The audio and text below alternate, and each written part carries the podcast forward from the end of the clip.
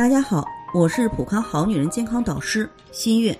今天是一个传统的节日腊八，除了今天要喝腊八粥之外，日常生活当中也要根据自己是什么样的体质，再决定更倾向于喝什么样的粥。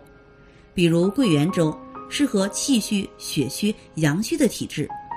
桂圆性温，味甘，益心脾，补气血，具有良好的滋养补益的作用。此外，像红枣、花生、红豆、红糖、白果、枸杞子等，都是补血温阳的好食品，可以将它们与桂圆混合搭配，连同大米一起煮粥喝，是很好的驱寒保暖的良方。如薏米粥适合湿热的体质，薏仁是五谷类中纤维质最高的，有利于排除体内过多的垃圾食物。薏仁中含有丰富的水溶性纤维，可以使肠道对脂肪的吸收率变差，进而降低血液脂肪浓度。脾胃比较虚弱者，在进食油腻或者生冷易拉肚子的，平常不大想吃饭，或者大病初愈，肠胃较弱的，可以用薏仁、山药加小米煮粥，健脾化湿开胃。肺气弱者，像老慢支患者或者平常容易咳嗽的。可以在小米里加点陈皮、百合、杏仁、生黄芪等，用于宣肺利气，有利于咳嗽的缓解。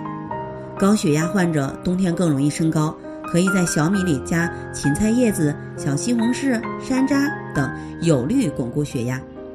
像高血脂者，可以在小米里加点山楂、胡柚、荷叶，有利于血脂的恢复。那么气血不利者，比如大出血后或者女性。月经量过多，可以用红枣、红豆、红衣花生、芝麻、黑米等熬粥补气血。